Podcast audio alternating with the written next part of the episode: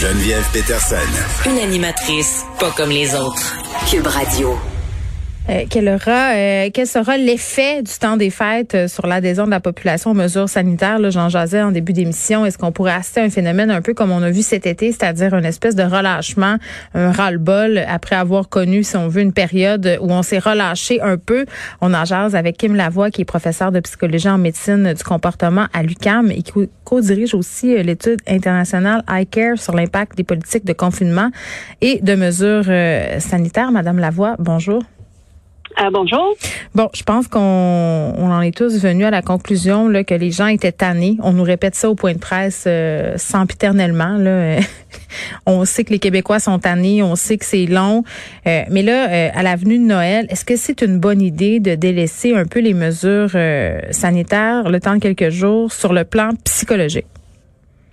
Ben écoute, euh, je pense que je veux juste euh, reconnaître le fait que oui, effectivement, les gens sont fatigués, tannés, et je pense que le fait de voir les cas augmenter, euh, c'est une source de de, de, de, stress, inquiétude et déception chez plusieurs personnes. Mm-hmm. Cependant, je pense qu'il faut pas relâcher pendant la période des fêtes et je pense qu'on a commencé à voir justement les cas augmenter dernièrement dans les, la dernière semaine à peu près. Mm-hmm exactement deux semaines après l'Halloween.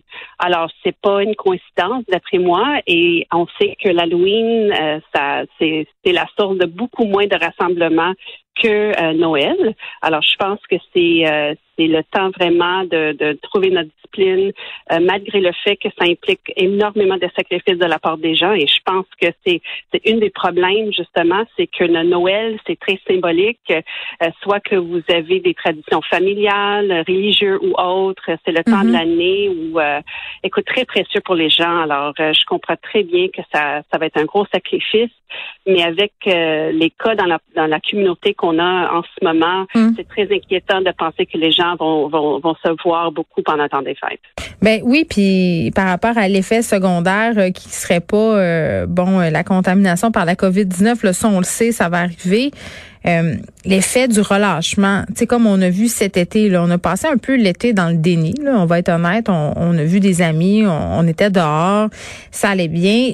puis vraiment, quand ça a été le temps de resserrer la vis à l'automne, parce que là on avait des cas, vraiment on a senti dans la population qu'on était plus autant, si on veut, euh, docile, pour utiliser une expression euh, controversée qui a été utilisée par Geneviève Guilbeault. Mais euh, j'imagine, est-ce qu'on pourrait voir le même phénomène avec Noël, par exemple, si on nous permet de se voir après ça, ben le gouvernement, est-ce qu'il va avoir encore plus de misère à nous faire suivre les consignes?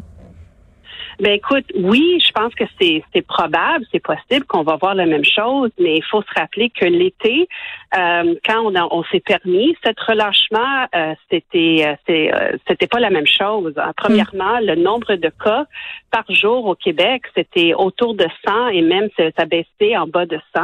Mm. Et les rassemblements se faisaient surtout dehors. Alors, c'est pas du tout le même contexte maintenant. Quand maintenant on va, on, vise voir les, la, la famille, amis, on va se trouver à l'intérieur euh, des foyers, euh, euh, etc.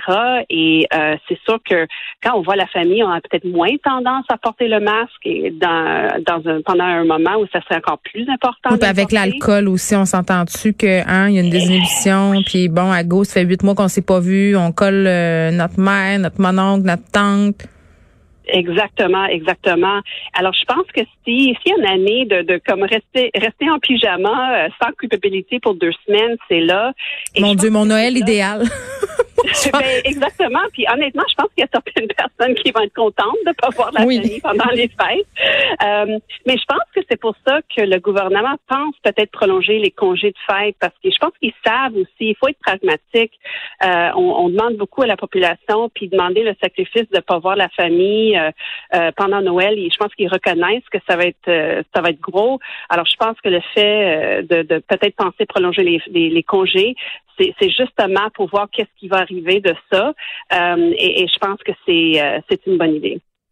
Bon, euh, on le sait, les gens transgressent. quelle catégorie d'âge, selon vous, est la plus susceptible de ne pas les respecter, ces règles-là qui seront mises en place par le gouvernement pendant le temps des fêtes? Ben écoute, si on se fie à nos données iCare, et ça c'est des données euh, qui parlent pas spécifiquement de qu'est-ce qui va se passer dans le temps des fêtes, mais si on se fie à qu'est-ce qui se passe depuis le mois de mars, et non seulement au Québec, au Canada, mais partout au monde, règle générale, c'est les hommes comparativement aux femmes, c'est les plus jeunes, on parle des gens en bas de 25 ans versus les plus vieux, et on parle des travailleurs. Alors, ça, c'est les trois euh, catégories de personnes. L'autre chose aussi, c'est les gens qui sont euh, qui pensent être moins euh, concernés par la maladie.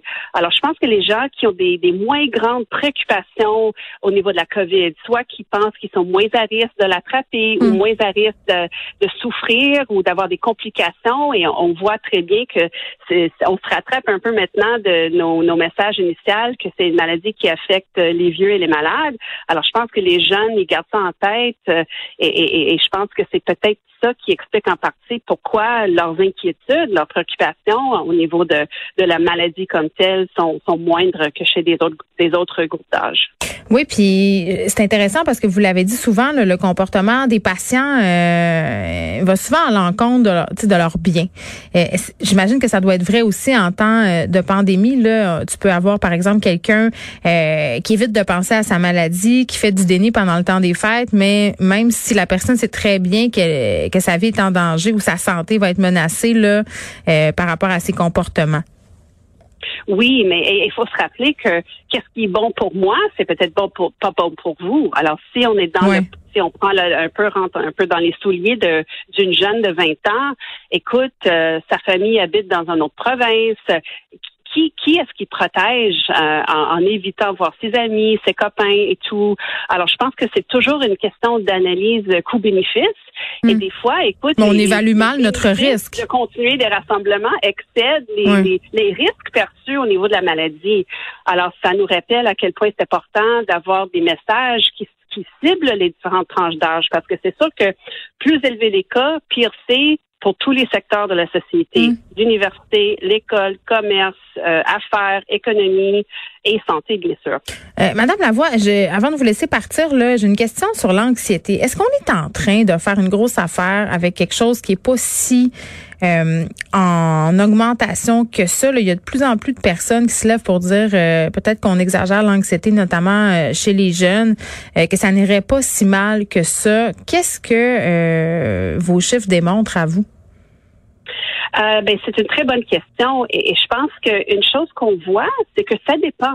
Alors, c'est sûr que si on parle de l'anxiété chez des jeunes, hmm. ben, ils sont anxieux de quoi? Alors, parce qu'ils sont anxieux en ce moment, c'est pas nécessairement euh, euh, directement causé par la pandémie. C'est peut-être une réflexion de l'anxiété vécue dans la famille. Peut-être papa, maman perdent leur emploi. Mais il y avait de l'anxiété avant chez les jeunes aussi. C'était déjà en augmentation. Ben oui.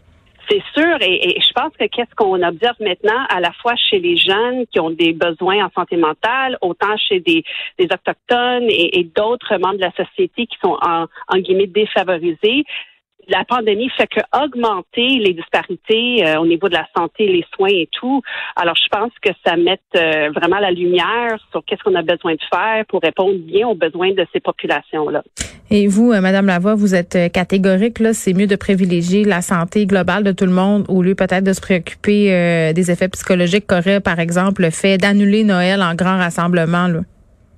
Mais je pense que c'est plutôt une question, c'est pas, pas d'avoir à choisir entre la santé mentale et la santé physique. Je pense que les deux vont ensemble. C'est l'équilibre.